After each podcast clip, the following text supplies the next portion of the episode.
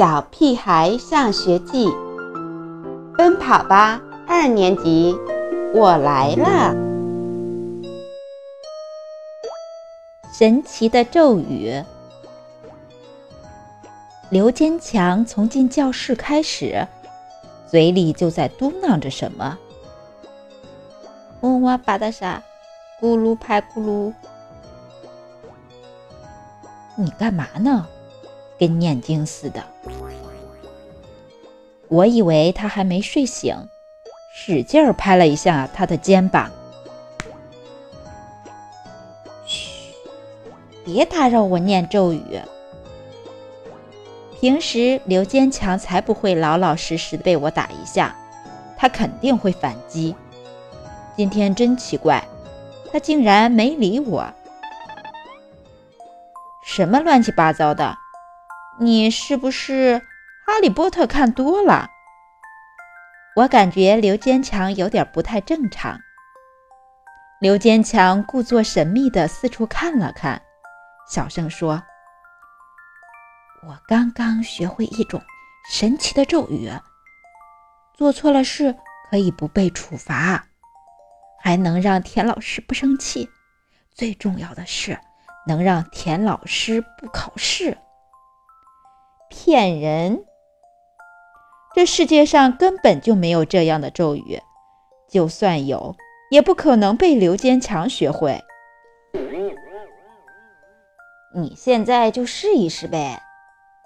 胡小图不知是又糊涂了，还是想让刘坚强当众出丑。如果灵，我给你一袋牛肉干。金刚突然大方起来，你们可别被吓着！刘坚强撇着嘴，把头高高扬起。一会儿我就给你们演示一下。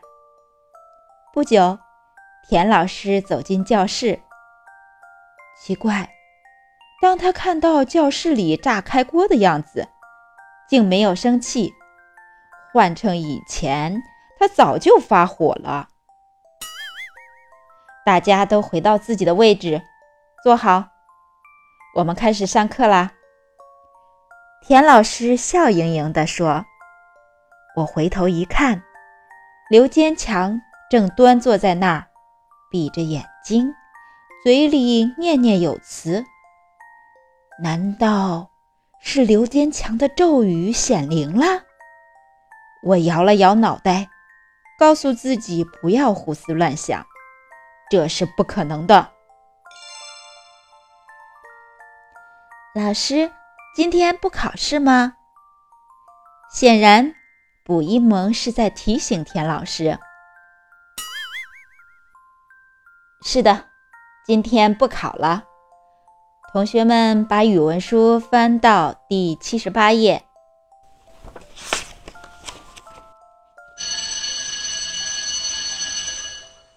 下课的时候，金刚冲向刘坚强：“快卖我一个神奇咒语！”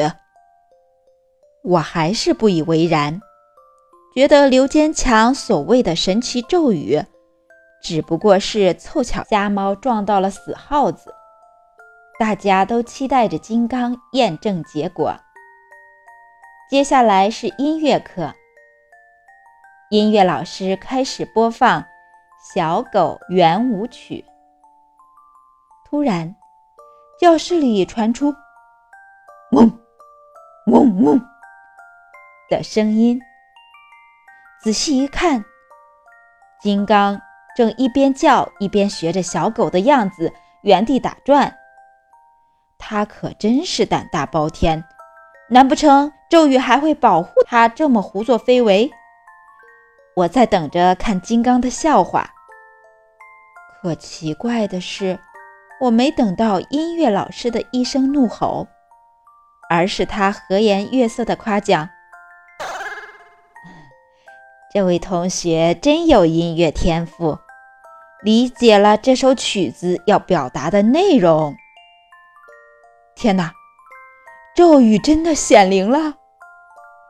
下课时，大家都在刘坚强身边围成一团。激动得像见到了心中的偶像。快教我考一个一百分的咒语！赶紧教我一个让爸爸不发火、不打我屁股的咒语！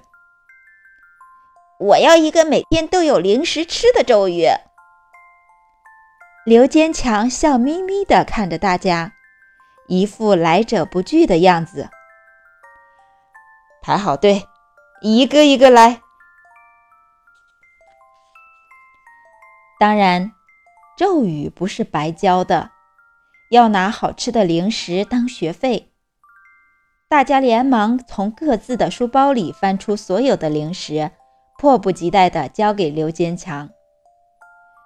有了神奇的咒语，我就什么都不怕了。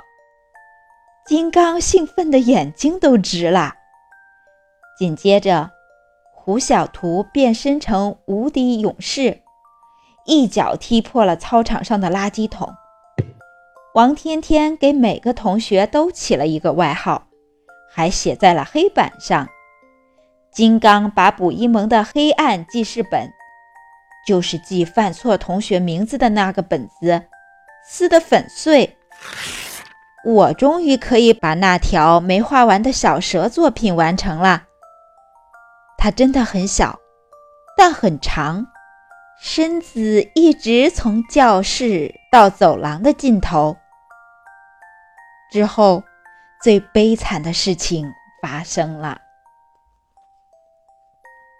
嗡哇吧嗒沙，咕噜啪咕噜。